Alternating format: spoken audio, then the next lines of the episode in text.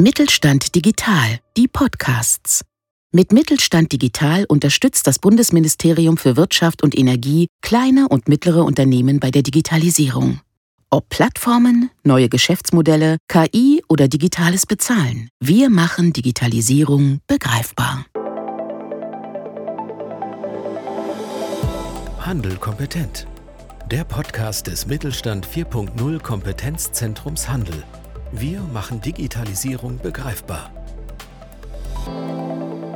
Ja, hallo und herzlich willkommen zu einer neuen Folge unseres Podcasts Handel kompetent.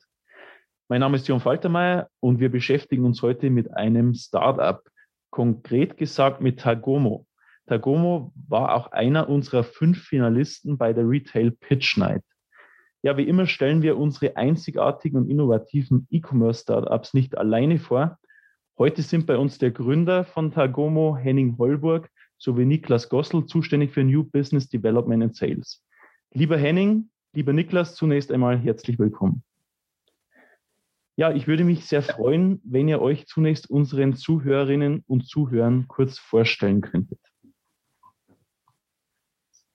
Ja, sehr gerne. Vielen Dank, Johann. Ähm, genau, wie gerade schon gesagt, mein Name ist Henning Holburg, äh, einer der Gründer und äh, Geschäftsführer von Tagomo. Ähm, genau, äh, meines Zeichens bin ich tatsächlich gelernter und studierter Kartograf. Ähm, bin über die Kartografie an die Informatik gekommen und von der Informatik äh, aus äh, äh, haben wir dann damals äh, das im Jahr 2013 das Unternehmen Tagomo gegründet. Also so ganz äh, Startup, Startup ist es dann eigentlich auch nicht mehr. Ähm, genau, und bin mittlerweile der Geschäftsführer von Tagomo und genau, freuen uns heute äh, im Podcast dabei sein zu dürfen. Ja, danke schön. Genau. Mein Name ist Niklas. Äh, vielen Dank für die Einladung, Johann. Ich freue mich auch sehr, hier zu sein. Ich bin mittlerweile seit drei Jahren bei Tagomo und wie du gerade schon erwähnt hast, ähm, zuständig für Business Development und Sales.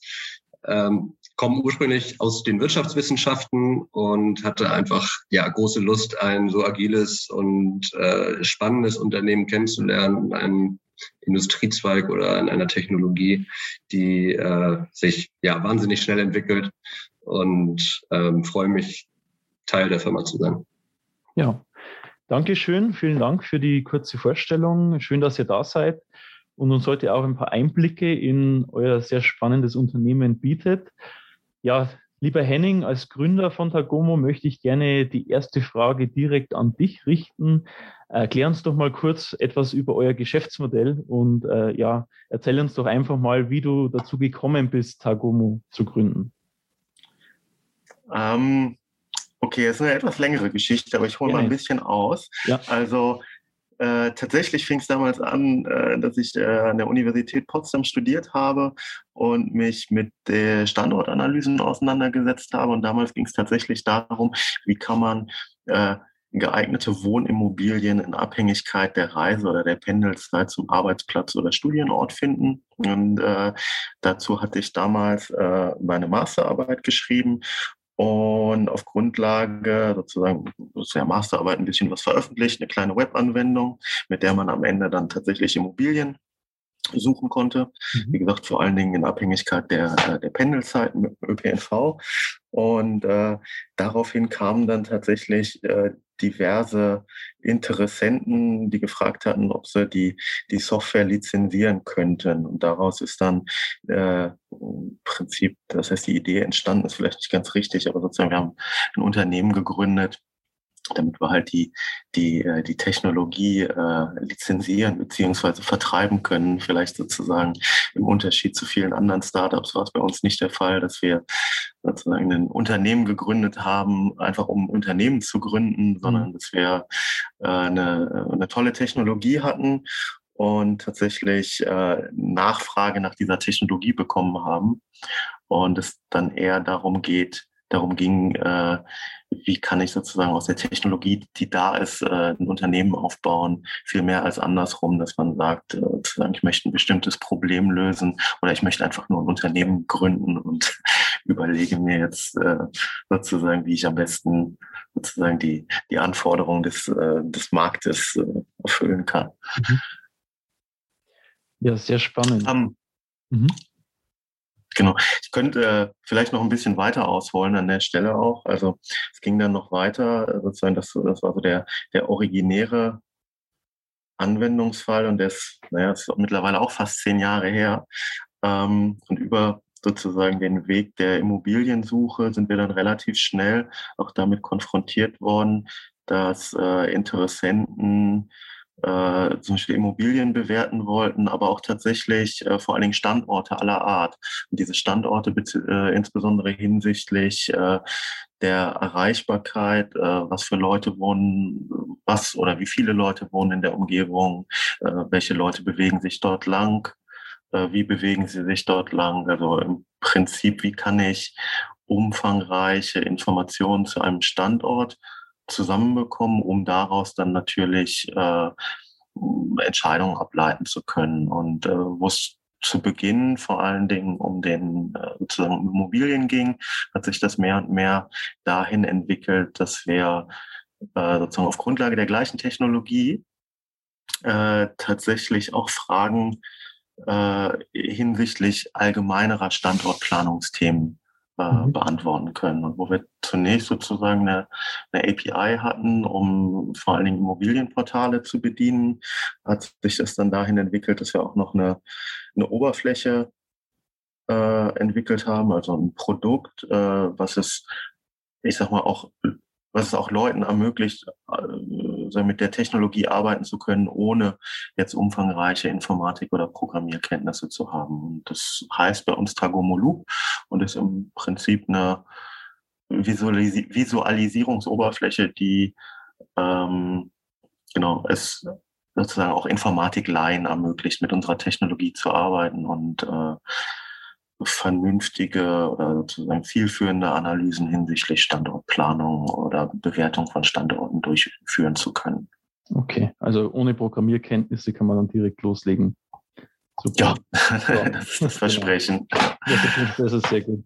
Ja, ähm, jetzt hattest du ja schon zum Ende eben, bist du schon mal kurz auf äh, das Produkt auch eingegangen, beziehungsweise was es so bietet. Die Analyse von Standarddaten, das ist ein ganz zentrales Wertangebot in eurem Geschäftsmodell. Jetzt einfach mal die Frage äh, an euch beide, welche Analysemöglichkeiten bietet ihr ganz konkret Händlerinnen und Händlern an?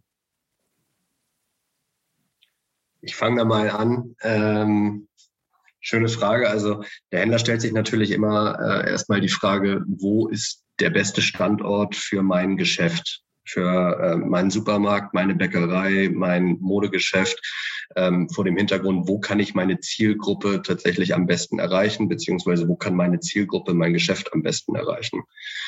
Ähm, in allermeisten Fällen besteht ähm, eine, ein Filialist, der aber nicht nur aus einem Ladengeschäft, sondern hat ein ganzes Netzwerk an verschiedenen Geschäften, ähm, sodass eine Analyse tatsächlich ähm, oder eine Analyseart tatsächlich diese Netzwerkanalyse ist.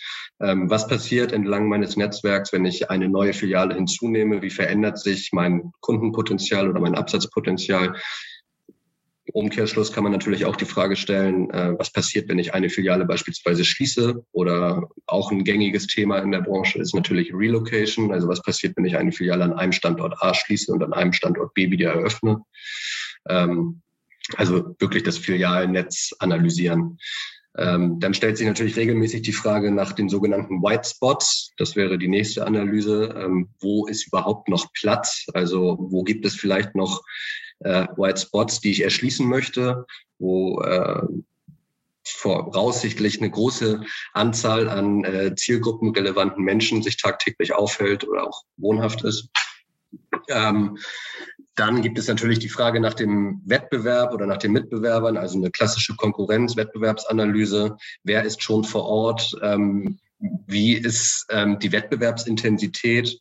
Was gibt es für Komplementäre auch? Ähm, Frage ist hier immer, welche Geschäfte oder welche Nachbarn sind gute Nachbarn sozusagen, welche Geschäfte bringen mehr Frequenz.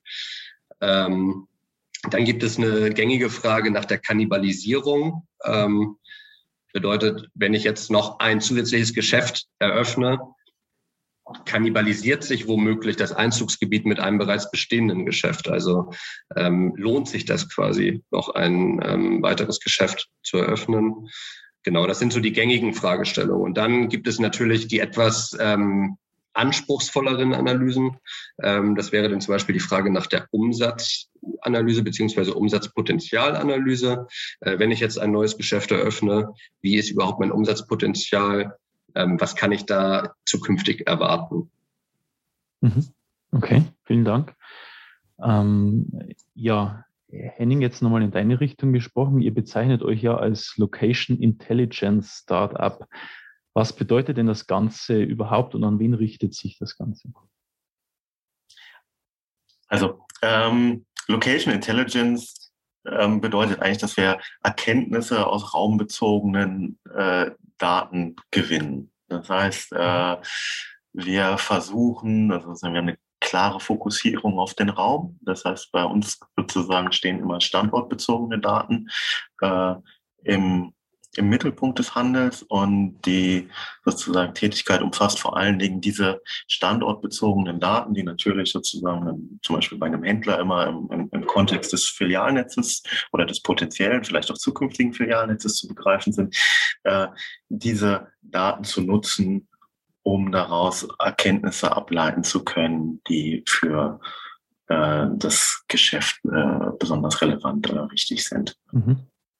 Und äh, wir richten uns damit natürlich vor allen Dingen an äh, Unternehmen, die sozusagen standortbezogene Fragestellungen haben, selbstverständlich. Ähm, und äh, das sind in diesem Fall äh, häufig auch etwas kleinere Unternehmen, die vielleicht über nur ein paar Dutzend Standorte verfügen, äh, die häufig vielleicht auch nicht die Kompetenz im Haus haben, sich, äh, sich sozusagen die keine Abteilung haben, äh, sich umfangreich und im Detail mit solchen Fragestellungen auseinanderzusetzen. Und da ist unser Versprechen halt, dass wir gerade denen Werkzeuge an die Hand geben, die einfach zu benutzen sind und somit aber auch äh, komplexe Fragestellungen einfach beantworten können. Nichtsdestotrotz ist das natürlich auch für, durchaus für größere Unternehmen mhm. äh, sinnvoll und nutzbar. Okay, ja, vielen Dank. Ähm, jetzt äh, haben wir ja so ein bisschen das ganze Thema mit äh, der Analyse besprochen. Ähm, jetzt ist es natürlich auch für Händler immer so ein wichtiges Dauerthema, die Datenqualität. Egal, ob jetzt ein Händler einen Online-Vertriebsweg äh, erschließen möchte ob äh, Vertriebsdaten ausgewertet werden soll. Also das Thema Datenqualität ist natürlich äh, mit das A und O. Jetzt würde ich gerne einfach mal äh, euch fragen, wieso auch die Datenqualität eurer Meinung nach bereits bei der Standortwahl im Einzelhandel eine wichtige Rolle spielt. Also wer möchte, kann gerne darauf antworten. Ja, ähm, ich mache mal den Anfang. Also wir sehen natürlich, ähm, dass nicht nur im Handel, sondern auch in allen anderen Bereichen die Frage nach ähm, datenbasierten Vorgehensweise immer wichtiger wird. Und natürlich gerade im Handel, wo ja, Filialnetzwerke oder Geschäftsstandorte nach wie vor eines der wertvollsten Assets der mhm. Filialisten sind, weil sie auch weiterhin sehr wichtiger, vielleicht auch der wichtigste Touchpoint mit den Kunden sind, ähm, spielt es natürlich eine tragende Rolle. Standortentscheidungen sind ähm, eine heikle Sache, kann man, glaube ich, sagen, ähm, sind häufig mit großen Investitionen verbunden. Ähm, Händler binden sich ja teilweise 10 Jahre, 15 Jahre über Mietverträge an einen Standort, sodass da schon eine Sorgfalt ähm, oder sorgfältig Vorfeld gearbeitet werden muss. Und je besser die Datenqualität, desto besser natürlich auch ähm, das Analyseergebnis im Vorfeld einer Standortentscheidung.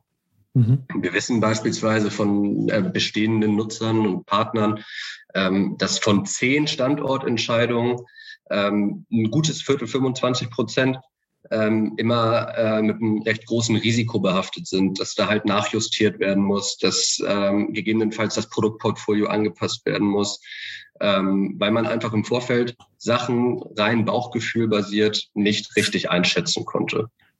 Ähm, teilweise ist es dann auch so, dass ein Standort relativ schnell wieder verschwindet, weil er einfach nicht funktioniert. Und das ist dann natürlich für einen Händler besonders ärgerlich, weil es einfach enorme Kosten sind, die da verloren gehen. Ne? Mhm. Ähm, grundsätzlich ist es so, dass die Datenqualität ähm, eine recht entscheidende Rolle spielt, aber vor allem ähm, versuchen wir mit unserer Lösung natürlich die Daten überhaupt erstmal nutzbar zu machen. Das heißt, wir haben wirklich ein Tool entwickelt, ähm, was den Händler in die Situation versetzt, wirklich auch umfangreich Gebrauch von den verfügbaren Daten zu machen. Ähm, und das ist der, würde ich sagen, signifikante Unterschied zum bisherigen Vorgehen. Das ist jetzt heutzutage wirklich ähm, dank Tools wie, das, wie unserem möglich ist, ähm, da datenbasiert zu arbeiten und intelligentere, vielleicht auch vorausschauendere Entscheidungen zu treffen. Datenbasierte Analysen waren früher recht aufwendig. Ähm, wir haben es, glaube ich, hinbekommen, ein sehr schönes, einfaches Tool zu entwickeln, ähm, was es für jedermann möglich macht, datenbasierter zu arbeiten und äh, ja, Standortentscheidungen einfach besser, schneller, dynamischer zu, zu treffen und äh, sich abzusichern sozusagen. Mhm. Ja, danke schön. Ähm, Henning, mit eurem ja, vielfältigen Analysetool seid ihr natürlich ein sehr datengetriebenes Unternehmen. Woher bezieht ihr denn eigentlich eure Daten? Werden Daten selbst auch gewonnen oder was ist so die, die Datengrundlage sozusagen? Ähm, ich sag mal vorneweg, äh, vielleicht, wir verstehen uns als Technologieunternehmen und nicht als äh, Datenanbieter. Das heißt, mhm. äh, sozusagen, wir, wir erheben selber keine Daten, sozusagen, wir beziehen die aus verschiedenen Quellen dazu.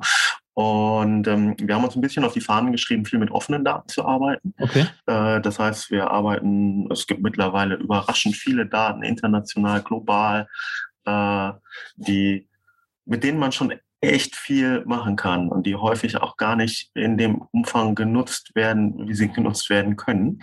Ähm, darüber hinaus arbeiten wir aber auch mit äh, diversen Datenpartnern zusammen, zum Beispiel mit Infas 360 kann man hier hervorheben, wo wir mhm. äh, in Deutschland hervorragend zusammenarbeiten. Äh, wir arbeiten zum Beispiel auch mit Limbic Types, einer Gruppe Nymphenburg, was man äh, immer rausstellen kann. Äh, schließlich arbeiten wir aber auch viel äh, mit Daten des Kunden selber. Das heißt, äh, viele Erkenntnisse kann man auch erst oder besonders viele Erkenntnisse kann man aus den Daten des Kunden ableiten. Das sind zum Beispiel die, äh, natürlich vorneweg erstmal die Standorte äh, des Kunden, aber dann natürlich auch diverse KPIs, die mit den Standorten verknüpft sind. Also was, was wird denn an welchem Standort abgesetzt, wann wird was abgesetzt, ähm, wie viele Besucher kommen da rein, solche Fragen. Und daraus können wir dann halt auch erstmal lernen oder erlernen, lernen lassen, äh, was denn eigentlich die entscheidenden Kriterien im Umfeld eines Standorts sind, der zu Erfolg beziehungsweise auch Misserfolg führt. Mhm. Und ich nenne das gerne Beuteschema, aber sozusagen, sobald man mal so ein Beuteschema abgeleitet hat, also, also ein, äh, im Prinzip ein Standortprofil, was ein Händler braucht, dann kann man natürlich hergehen und auch automatisiert gucken, wo ist denn eigentlich der ideale Standort ja. äh, entsprechend dieser Kriterien für zum Beispiel neuen, eine neue Filiale. Mhm. Ja, also ein ganz wesentlicher Asset dann auch. Also ich kann mir auch ganz gut vorstellen, dass es, dass es sehr ähm, ja, herausfordernd ist, ein Technologieunternehmen wie das eurige aufzubauen.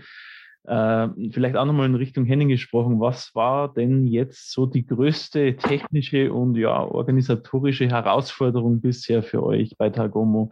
Und wie habt ihr diese Herausforderungen dann letztlich auch gemeistert? Hm, also in gewisser Weise ist es ja bei uns so, dass wir mit einer Technologie angefangen hatten, mhm.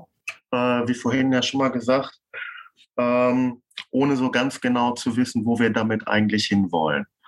Und ähm, die größte Herausforderung, oder ich sage mal, das ist ein bisschen Fluch und Segen bei uns äh, gleichermaßen. Also mit der Technologie, die wir am Anfang entwickelt hatten, kann man unfassbar viele Fragestellungen in unfassbar vielen Branchen beantworten. Und die größte Herausforderung war wahrscheinlich, oder ist es auch immer noch, äh, sich zu fokussieren und am Ende daraus ein Produkt zu entwickeln, was die, den, den Bedarf bestimmter Zielgruppen möglichst gut abdeckt. Also tatsächlich sozusagen ist unsere Situation ein bisschen Fluch und Segen zugleich, dass wir, wie gesagt, eine, eine Technologie haben, die unfassbar vielfältig einsetzbar ist, dann aber auch manchmal vielleicht auch Nein zu sagen und mhm. sich vor allen Dingen auf bestimmte Branchen und Zielgruppen zu fokussieren und dementsprechend auch ein Produkt zu entwickeln, was, was dort sozusagen die, den, den, den Bedarf genau erfüllt. Das ist vielleicht die größte Herausforderung aus technologischer beziehungsweise aus Produktperspektive. aus organisatorischer Perspektive würde ich sagen, dass wo wir angefangen haben, ich sag mal so, bis wir ungefähr zehn Leute waren, mhm. wusste eigentlich jeder immer, was der andere macht und worum es geht. Man musste nicht viel planen, man musste nicht viel organisieren. Mittlerweile sind wir ungefähr 30 Leute und da ist es nicht mehr so einfach. Und tatsächlich, man muss eigentlich erstmal eine Organisation und eine Struktur entwickeln, wo ja, im Prinzip auch ein bisschen Rollen aufteilen, ähm, und genau das auf, ich glaube, das ist auch eine Aufgabe, mit der ist man nie fertig. Äh, das ist auch nie perfekt, aber tatsächlich sozusagen, ich sag mal, dieser, dieser Sprung von 10 auf 20 beziehungsweise 30 Leuten und die damit verbundenen organisatorischen und strukturellen äh, Aufgaben, das ist, war und ist auch immer noch natürlich, will ich gar nicht drum rumreden, äh, eine Herausforderung, klar. Ja, ja. Vielen Dank. Ähm, jetzt würde mich zuletzt äh, natürlich noch eins sehr interessieren. Ich möchte mit euch gerne jetzt noch einen kleinen Blick in die Zukunft, also in die Glaskugel von Targomo werfen. Niklas, ähm, was habt ihr die nächsten zwölf Monate denn konkret vor? Gibt es schon äh, Projekte, die ihr jetzt nennen könnt, auf die sich eure Nutzer der Plattform freuen dürfen? Ja, ähm, also die zwölf Monate, die jetzt vor uns liegen, werden auf jeden Fall sehr spannend. Ähm, ein Thema, was uns äh, sehr akut beschäftigt, ist die Internationalisierung des Produkts. Also wir sind eigentlich kontinuierlich dabei, immer neue Märkte zu erschließen, haben jetzt ähm, die ersten Kundenprojekte tatsächlich in den USA, die in der Umsetzung sind, was für uns natürlich ein super interessanter und, und riesiger Markt ist. Ähm, Natürlich geht es auch immer ähm, darum, das Produkt weiterhin zu verbessern und auch genau von den bestehenden Kunden quasi zu erfahren, was sind eigentlich Features, die gewünscht werden, äh, in welche Richtung sollte das Produkt weiterentwickelt werden. Da ist aus Business-Sicht jetzt äh, natürlich die Schnittstelle zwischen, zwischen Sales und Product quasi gefragt, dass diese Bedürfnisse unserer Kunden halt auch entsprechend kommuniziert werden. Das ist sicherlich so der Fokus in den nächsten zwölf Monaten. Okay.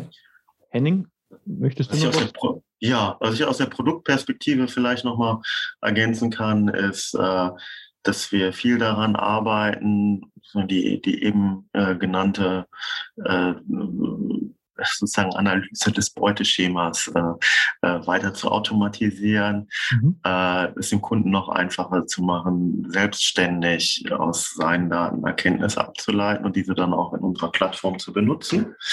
Ähm, und weiterhin ist es natürlich auch wichtig, dass wir ähm, die, die Nutzung in größeren Teams äh, auch weiterhin verbessern und äh, dass wir natürlich auch äh, sozusagen mit, mit einer wachsenden Kundengruppe äh, natürlich auch mehr darauf äh, sozusagen äh, daran arbeiten müssen, ähm, sozusagen einen besseren Kundenservice oder Customer Success aufzubauen. Das ist äh, sicherlich im Fokus und was man auch nicht äh, verlassen soll, äh, vergessen sollte, ist, äh, äh, sag mal jetzt, wo sich hoffentlich die, die Pandemie ja zu Ende neigt und wir ja alle langsam auch keine Lust mehr aufs Homeoffice haben und tatsächlich auch uns, äh, wir haben ja mehr oder weniger komplett aufs Homeoffice umgestellt in der Firma, äh, dass wir uns auch sozusagen persönlich bald mal wieder sehen können und äh, ganz wichtige Sache, zum Beispiel ähm,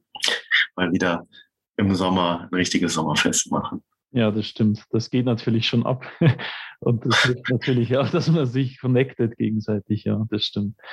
Ja, vielen Dank für diese äh, spannenden Einblicke in das Unternehmen und auch diesen ja, Ausblick noch auf die neuen Projekte von Tagomo. Zuletzt äh, auch noch ein Hinweis zum Mittelstand 4.0 Kompetenzzentrum Handel. Wir bieten natürlich auch als Kompetenzzentrum Hilfestellungen zur Unternehmensgründung in E-Commerce an, natürlich auch zu den äh, ganz unterschiedlichsten Themen rund um den Onlinehandel. Neben Online-Webinaren und Workshops äh, gibt es viele weitere Formate, die dabei helfen sollen, äh, ein Unternehmen auch gründen zu können, ähm, die, dabei, die, dabei, helfen sollen, beispielsweise im stationären Laden Technologien am Point of Sale zu verankern.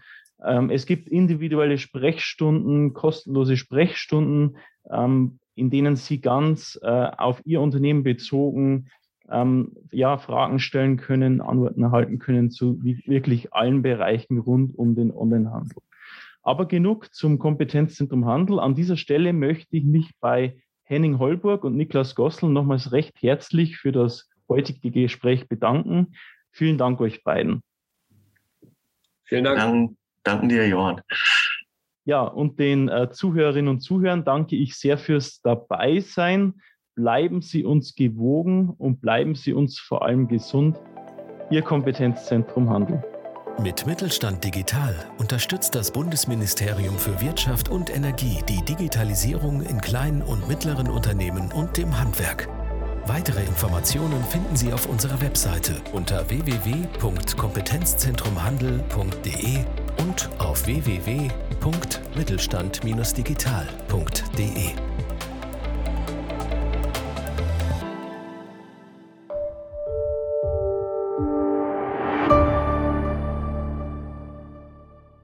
Sie hörten eine Folge der Mittelstand Digital Podcasts. Mit Mittelstand Digital unterstützt das Bundesministerium für Wirtschaft und Energie kleine und mittlere Unternehmen bei der Digitalisierung.